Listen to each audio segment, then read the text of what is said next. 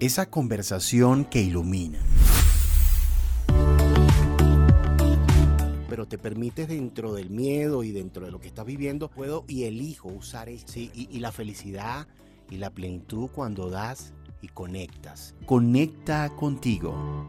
Comienza ahora.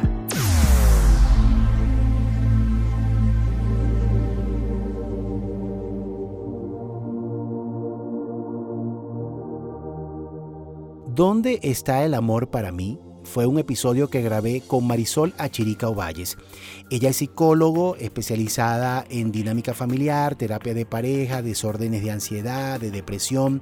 Y eh, quise invitarla a que habláramos profundamente del amor y le preguntaba eh, qué nos sucede a nosotros en el planeta con el amor y ella nos regaló una gran conversación llena de matices, llena de ideas inspiradoras, llena de una profundidad que yo le agradezco a Marisol que nos haya regalado sus palabras, su voz en este episodio. Una de las orientaciones y reflexiones importantes que nos regaló fue esta que van a escuchar a continuación.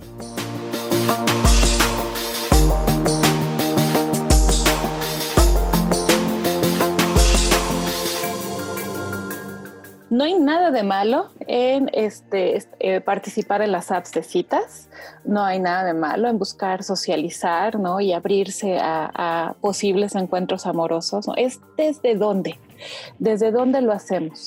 Eh, normalmente lo que ocurre es que buscamos una relación de pareja a partir del el sentimiento de soledad, no de una soledad que se disfruta cuando uno está con uno mismo. Algunos están incluso diciendo que es la otra pandemia que estamos viviendo.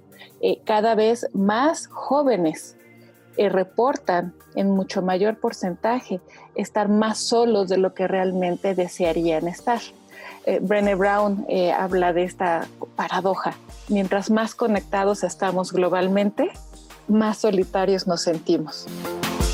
Gracias Marisol Achirica Ovalles, psicólogo que me acompañó a desarrollar este hermoso episodio dedicado a aquellos que están buscando el amor.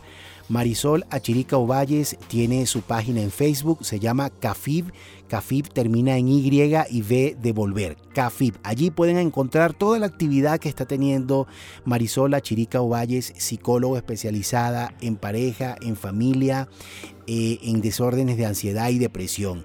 Ustedes pueden escuchar este episodio, ¿Dónde está el amor para mí? En las distintas plataformas Encore, Spotify y en Apple Podcast y recuerden que ustedes y nosotros seguimos conectados.